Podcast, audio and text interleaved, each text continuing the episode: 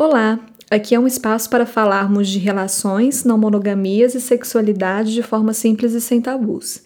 Eu sou a Marcela, psicóloga e psicoterapeuta, faço atendimentos e dou consultorias relacionadas a este e outros assuntos. Sempre estará aqui comigo a me acompanhar meu amigo Paulinho, responsável pela gravação e edição dos podcasts, e o bebê Nuno, para fazer algumas contribuições.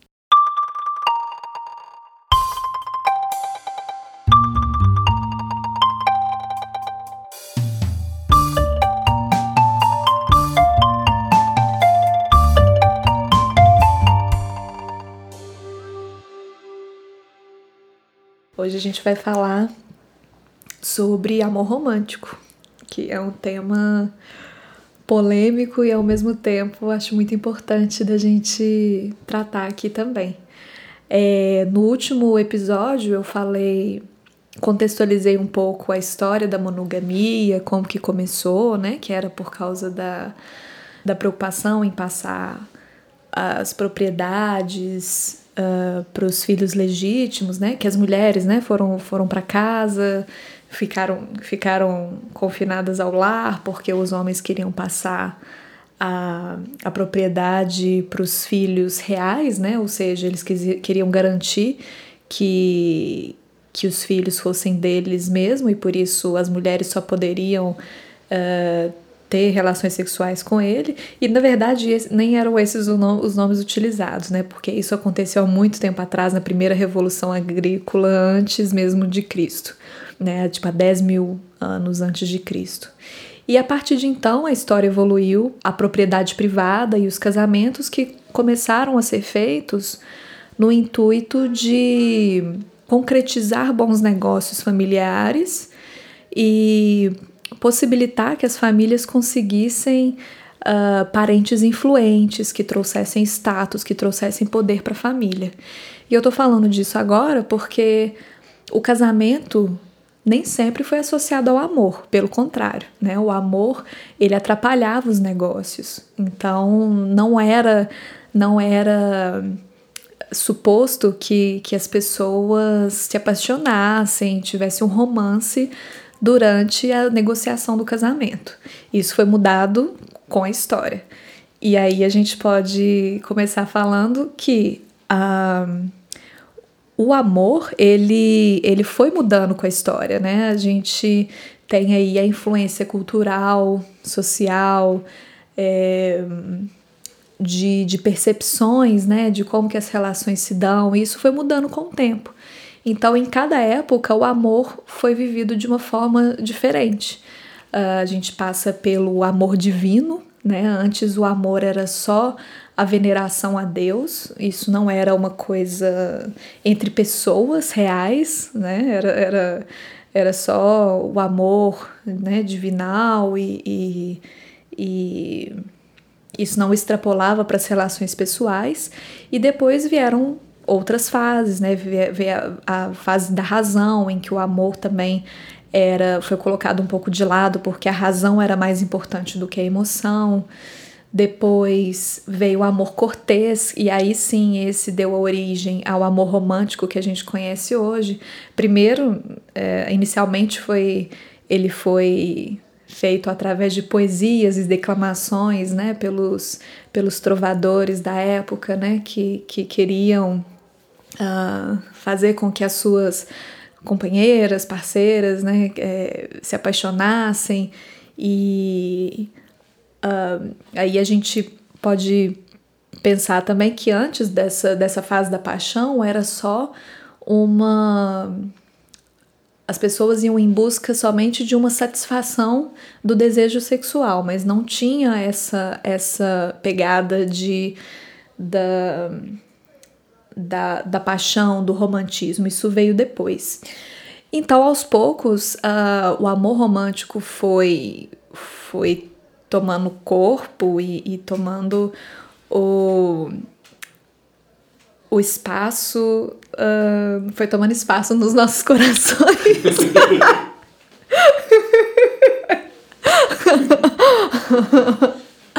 Aí, para entrar na.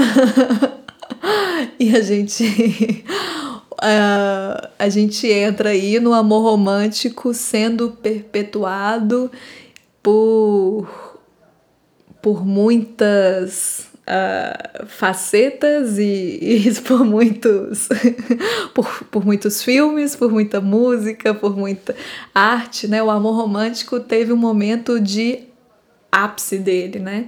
A partir principalmente do século XIX, porque até então não, não tinha essa essa romantização do amor, mas a partir do século do século XIX a, a tendência, né, o amor voltou, o amor romântico, né, que era antes o amor cortês, voltou com força total.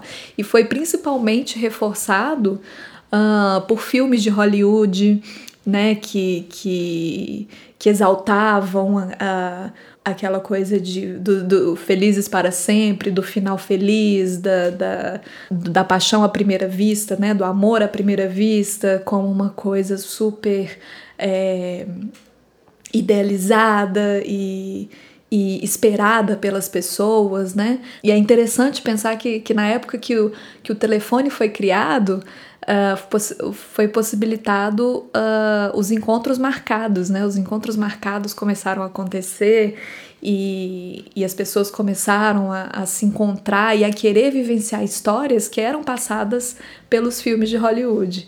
E aí a gente chega ao que o que é chamado de mito do amor romântico, que é importante a gente falar das características dele, né, para que fique um pouco mais mais claro do que que do que que a gente está falando, né? O que que a gente chama de amor romântico? E para isso eu, eu, vou pegar emprestado tre um trechinho do livro da Regina Navarro Lins, que é o Novas Formas de Amar, para poder uh, para poder mesmo colocar essas quais que são, né, essas esses tópicos importantes, né, que a gente vai vai falar hoje sobre amor romântico. Então, o que que ele prega? Que só é possível amar uma pessoa de cada vez. Quem ama sente desejo sexual pela mesma pessoa a vida inteira. Quem ama não sente desejo sexual por mais ninguém.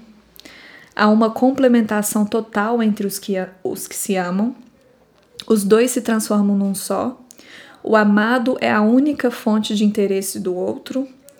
Cada um terá todas as suas necessidades atendidas pelo outro. Qualquer atividade só tem graça se a pessoa amada estiver presente. E todos devem encontrar um dia a pessoa certa. Então, essas características elas foram e ainda são perpetuadas pela nossa cultura, né? O amor romântico, ele, principalmente se a gente for pegar aí as principais características, né, do que a gente falou, ele prega a exclusividade, a busca pelo amor ideal e a, cre a crença de que a gente não pode ser feliz sozinho, de que a gente precisa de um amor para ser feliz, né?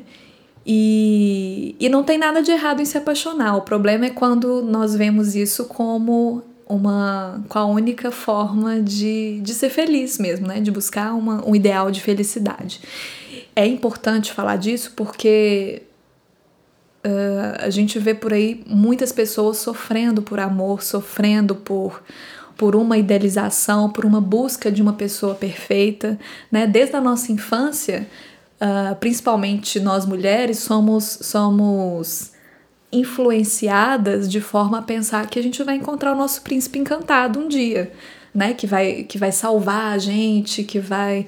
Uh, pegar o cavalo branco e vai salvar das garras de uma bruxa e isso, inclusive, pelos, pelos desenhos da Disney. eu, eu mesma, né, eu, eu sempre uh, assisti desenhos da Disney e eu acho que isso influenciou muito a minha forma de ver as coisas. Quando eu era criança, eu era super fã da Disney, né? Eu assistia todos os desenhos e, e teve, tinha muito essa pegada. Cinderela, Bela Adormecida, Bela e a Fera né, vários desses, desses desenhos né, que, que tem essa, essa perspectiva do amor romântico. Agora tem se feito outros desenhos que têm uma pegada mais feminista, né, mais, mais interessante, né, que, que, que desconstrói um pouco essa ideia. Mas a gente ainda é muito contaminado por isso, né. Uh, na minha época eu fui, né, na minha época de criança, e, e hoje ainda muitos adultos dessa, dessa geração, né, muitos crianças que hoje são adultos uh, têm, têm ainda, levam isso muito para a vida adulta. E uh, ah, muita gente pode, pode falar assim: ah, mas ah, eu não fico também idealizando assim as pessoas. Não é assim também que acontece. Eu mantenho o pé no chão e tenho uma, tenho uma visão realista das coisas e tal. Mas eu às vezes comparo uh, o amor romântico com o machismo, no sentido de que uh, ele tá tão inserido, tá tão entranhado na nossa percepção das coisas que às vezes a gente não percebe. Não se dá conta de que ele tá, tá ali nas nossas relações de alguma forma. Então, mesmo nas músicas, né? Assim, muitas músicas que eu, que eu gosto, que eu escuto, se a gente for prestar atenção na letra, a letra a maioria das letras, 90% das músicas, tem uma conotação romântica ou de, de sofrer por amor. Ah, e ela me deixou, e agora? Agora eu vou ficar aqui sofrendo e eu não vou encontrar mais ninguém. E né, como que vai ser minha vida agora? É, então, assim, tem, tem muito disso, né, ainda. Não é uma coisa que, que, que passou, mas eu acho que as coisas estão mudando, mas a gente vai chegar lá. Depois de ter falado essas características, é, é importante falar como que o amor romântico é, influencia as nossas relações, né? É, por, por ser um amor idealizado, nós criamos muitas expectativas a respeito das pessoas com que a gente se relaciona. Então, tudo começa quando conhecemos alguém, nos apaixonamos, achamos aquela pessoa é, legal, interessante, e aí podemos começar a criar expectativas de como que vai ser a relação com aquela pessoa, às vezes até na nossa cabeça, né? Assim, tudo, tudo na fantasia, tudo girando ali em torno da, da de como que vai ser se envolver com aquela pessoa, né? Ela mostra, claro, mostra características, qualidades reais, mas tem, tem um momento ali que a gente começa a idealizar coisas que não existem. A paixão, ela, ela, ela traz uma, uma mudança neuroquímica no nosso cérebro que dizem que é pior do que a cocaína, o efeito da paixão, né? E dizem que pode durar até dois anos, mais ou menos, né? Mas. E, e não é ruim se apaixonar, né? É gostoso, a gente sente aquele friozinho na barriga e, né, dá, dá aquela sensação, né, da, da, da novidade e, né, como que vai ser, como, né, como que vai ser estar com essa pessoa, beijar essa pessoa. E agora o problema é que a paixão não dura, um dia ela acaba. E, e às vezes a gente leva as expectativas que a gente cria na época da paixão, a gente leva para uma relação mais duradoura. E aí que a gente começa a se decepcionar. Porque, uh, como dizia um professor meu, que eu gosto muito de, de citar isso, é, é igual uma equação. É expectativa é igual a frustração vezes raiva ao quadrado. Ou seja, quanto mais expectativas a gente cria, mais frustrações a gente vai ter lá na frente porque nenhuma relação que tem a possibilidade de ser uma relação duradoura, ela não se mantém na fantasia. Se durante a relação não tem o ponto de virada de que, ah, eu agora tô conhecendo a pessoa como ela é, agora eu tô vivenciando essa relação de uma forma realista, é, isso pode começar a gerar mágoas, ressentimentos, e, inclusive, a gente começa a acusar o outro de não ter atendido às nossas expectativas. Falar, ah, mas eu te imaginei desse jeito, e, e, e aí? E agora? Né? E muito disso é baseado na construção do amor romântico, né? Do romance, de, de ah, mas, mas uh, eu imaginei que, que nós íamos nos conhecer, nos apaixonar, que a gente ia uh, viver uma vida maravilhosa de. de uh, de né, você atendendo a, a, aos meus desejos, as, a, a, a imagem que eu criei de você na relação, mas não é isso que acontece, porque na convivência de uma relação a gente vê a pessoa como ela é, principalmente depois que o tempo vai passando. Né? E aí, como manter essa relação se ela foi baseada no amor romântico? Né? Se foi baseada numa idealização, né? Então, a gente precisa tomar muito cuidado com isso, como que, como que nós estamos gerindo as nossas fantasias a respeito do outro.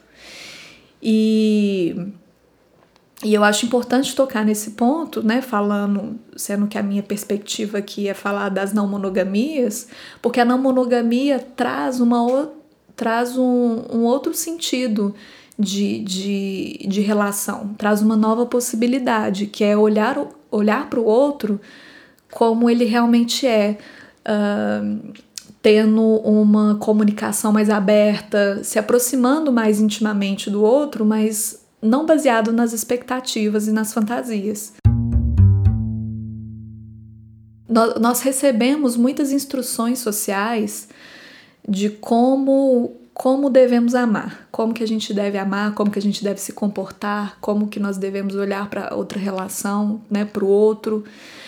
E mas nem sempre são as melhores opções, né, que a gente tem. Não, nem sempre são as melhores escolhas. Um, se nós nos deixarmos levar por essa, por essa visão romantizada, na instituição casal, por exemplo, nós acabamos criando bolhas de achar que, que por, por nós termos encontrado a nossa alma gêmea, né, a nossa metade da laranja, ou a tampa da panela e todos essas, esses nomes que a gente dá, nós achamos que o outro faz parte de nós, né, que ele está completando.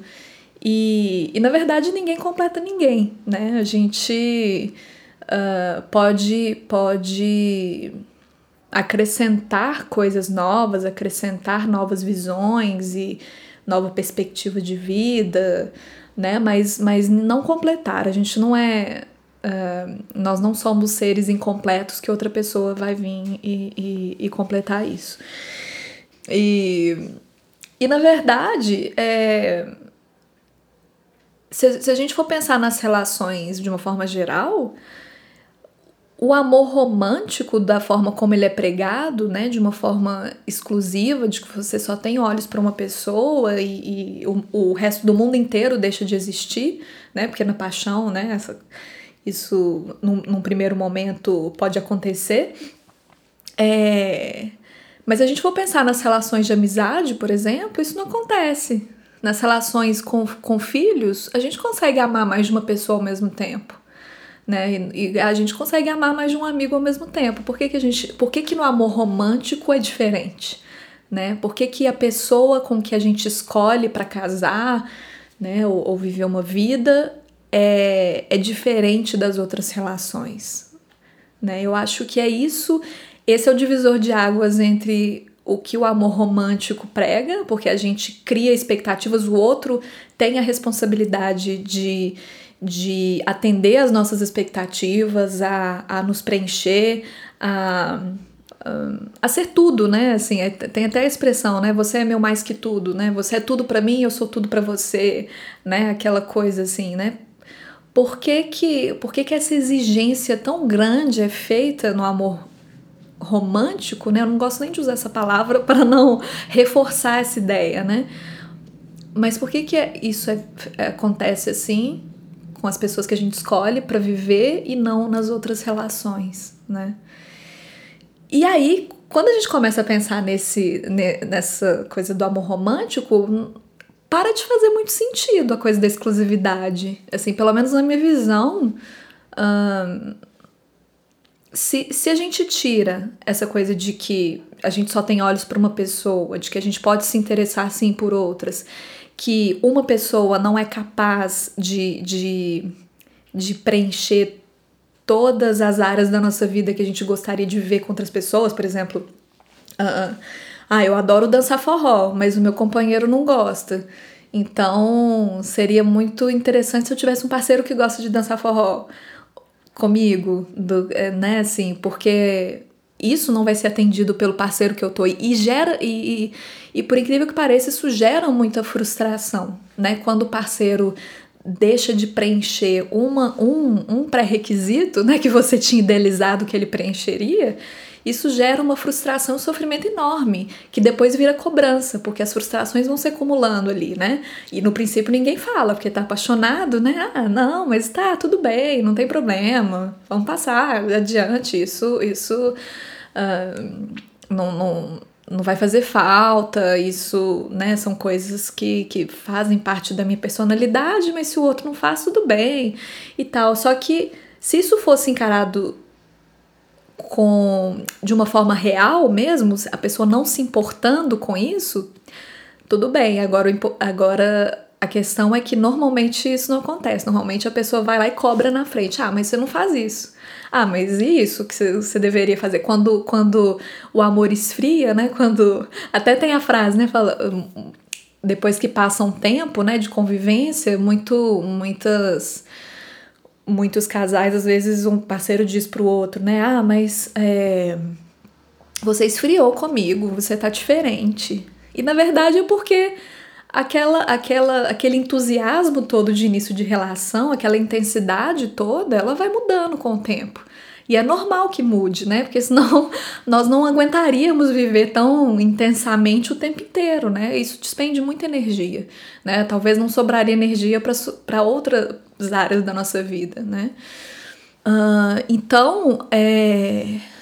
então, isso gera um sofrimento enorme para as pessoas, que, que na verdade poderia ser, poderia ser encarado de uma forma diferente, poderia ter aí um questionamento dessa questão da exclusividade como sendo o, uh, a manutenção, né, o, que, o, o que vai manter aquela, aquela, aquela relação como sendo algo muito mais importante do que qualquer outra relação que a gente tem na vida. Porque é isso, né? O amor romântico deixa a pessoa que a gente escolhe para ser nossa, entre aspas, lá em cima, e as outras relações todas estão aqui embaixo né? Muita gente, inclusive, brinca, né? Ah, casou, tá laçado, ou casou, então vamos fazer seu funeral, porque como se a pessoa tivesse morrido socialmente, né, para viver aquela relação. Porque muitas pessoas deixam mesmo, né, de fazer várias coisas, de sair com os amigos, de ir pro futebol, de fazer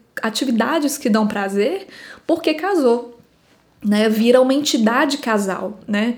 Como se as duas pessoas perdessem suas individualidades e tivessem virado uma só.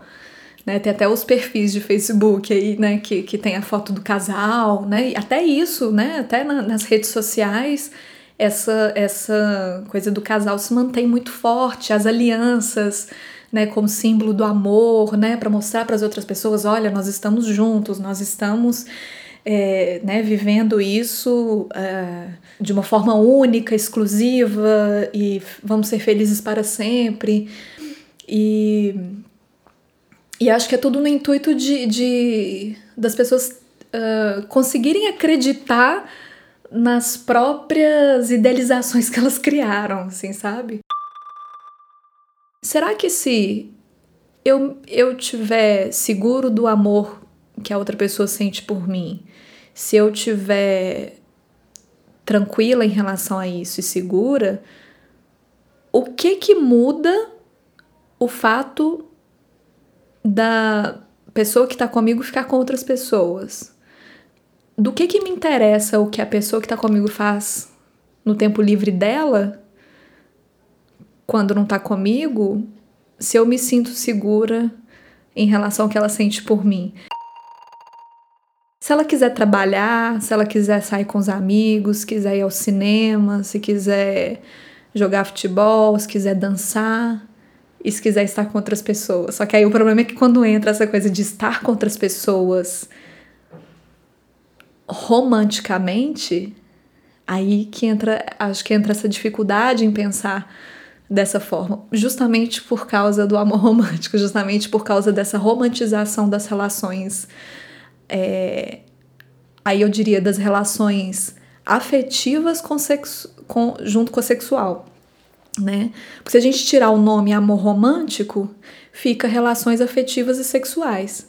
Só que a gente pode ter relações sexuais com amigos também, tem amizade colorida, né? Assim, tem uh, as relações. A, a questão é que as relações podem ir se modificando no sentido de, de abarcar outros tipos de envolvimento, né? Assim, então você você tá muito, você tem seus amigos, né? Você se dá muito bem e você tem, tem relações baseadas em amizade, aí pode ser que um dia tenha, tenha um envolvimento sexual, mas por que dá tanta importância para isso, para esse fato, né?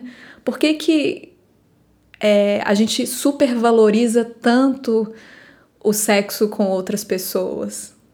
Por que, que eu me interessar por, por A vai modificar o que eu sinto por B?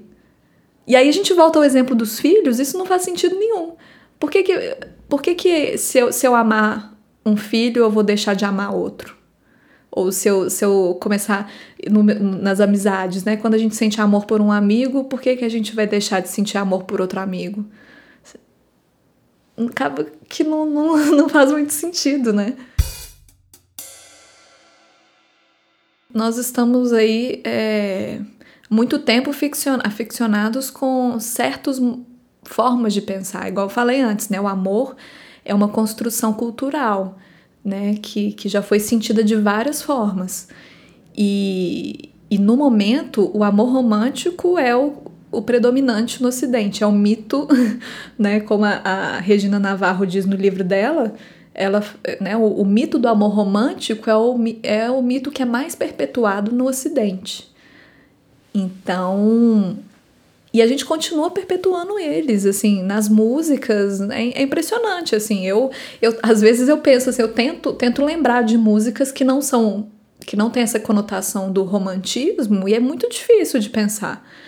E isso, de uma forma inconsciente, vai, vai introjetando aí formas de se relacionar, vai introjetando formas de pensar nas relações né, que nós não, não nos damos conta, e, mas interfere, interfere de uma forma negativa na, na forma como nós vemos as relações, porque traz sofrimento.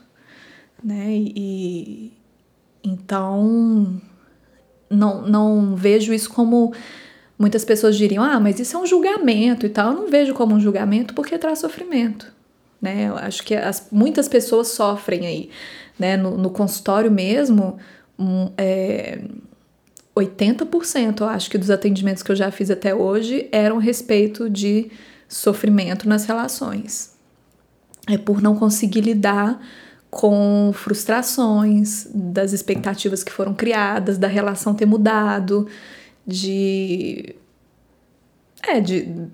Da, das pessoas não, não, não conseguirem. Uh, ver as coisas numa outra perspectiva, né, mais ampla. E, e, e, então, assim, é um trabalho de, de desconstrução aí, de, de, de mentalidade muito grande mesmo. Né? E eu acho que eu vou falar isso por, todos os episódios do podcast, porque, de, porque realmente, assim, pensar nessas coisas dá, dá um. pode dar um, um curto-circuito na cabeça, porque não é? Nós não estamos habituados a desconstruir pensamentos, né? Então, quando nós começamos a, a nos questionar, e cada, cada pergunta que você faz vai, vai, vai, vai minando aquela, aquela, aquela forma de viver, né? A gente se vê aí num, num, às vezes num buraco difícil de sair, porque, ah, mas então se, se nada do que eu pensava antes era como eu pensava, e agora o que, que eu faço? Né? E agora como que vai ser, como vão ser as coisas? E, e essa mudança de pensamento traz medo, né? Medo de como que, como que as coisas vão ficar.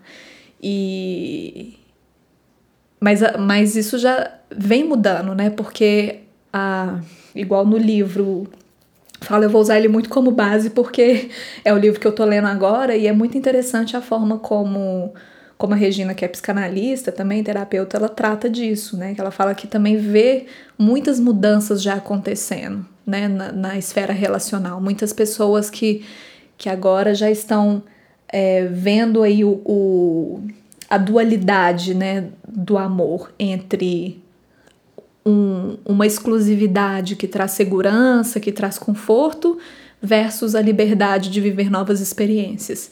E muitas pessoas já estão optando por, por essa liberdade de viver novas experiências, porque tem uma, tem uma percepção aí de, de, de de um crescimento pessoal mesmo, né? As pessoas começam a se questionar o tanto que às vezes é, essas relações exclusivas podem tolir a, o desenvolvimento pessoal, né? Assim, o quanto que às vezes uh, ter outras relações pode inclusive enriquecer a relação que você já tinha antes com outra pessoa, né? O quanto que isso pode trazer uma, uma, uma nova forma de, de, de ver as coisas, pode trazer trazer novos ares, né? Assim, e e eu acho que as pessoas estão se dando conta disso, né? Assim, da...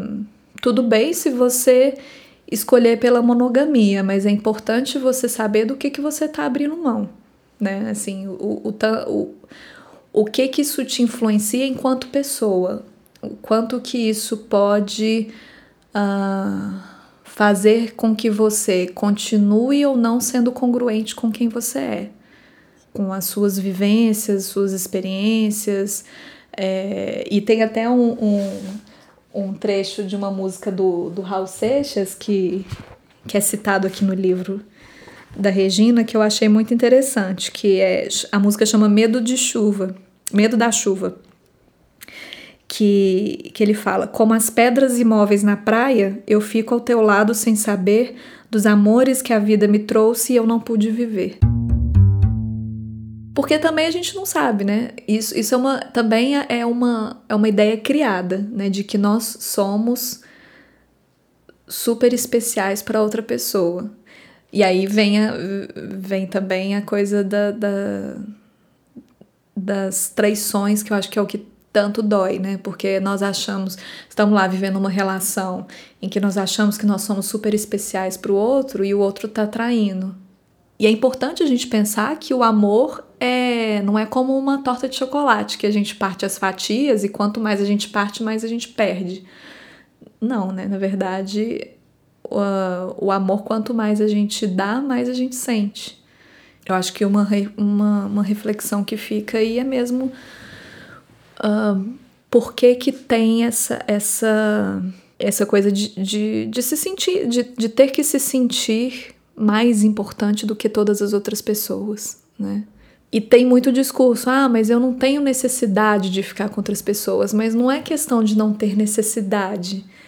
É questão de que o que que a outra pessoa tem a ver com as escolhas que eu faço para minha vida, sabe? Manter essa dependência em relação ao outro possibilita com que mantém, que nós mantenhamos eh, dependências emocionais que perpetuem essa desautonomia. Acho que essa palavra talvez não exista, mas eu tô criando, eu tô fazendo neologismos aí.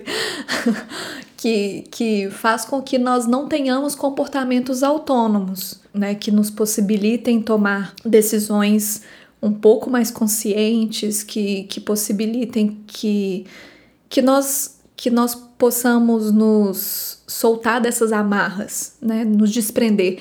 Porque a questão é que a partir do momento que a gente se solta, a gente se liberta e aí a gente começa a viver uma realidade completamente. Uh, completamente diferente, completamente congruente com o que nós somos, e, e isso é muito perigoso para um Estado que, que quer o poder, que quer controlar as pessoas, não dar autonomia para as pessoas.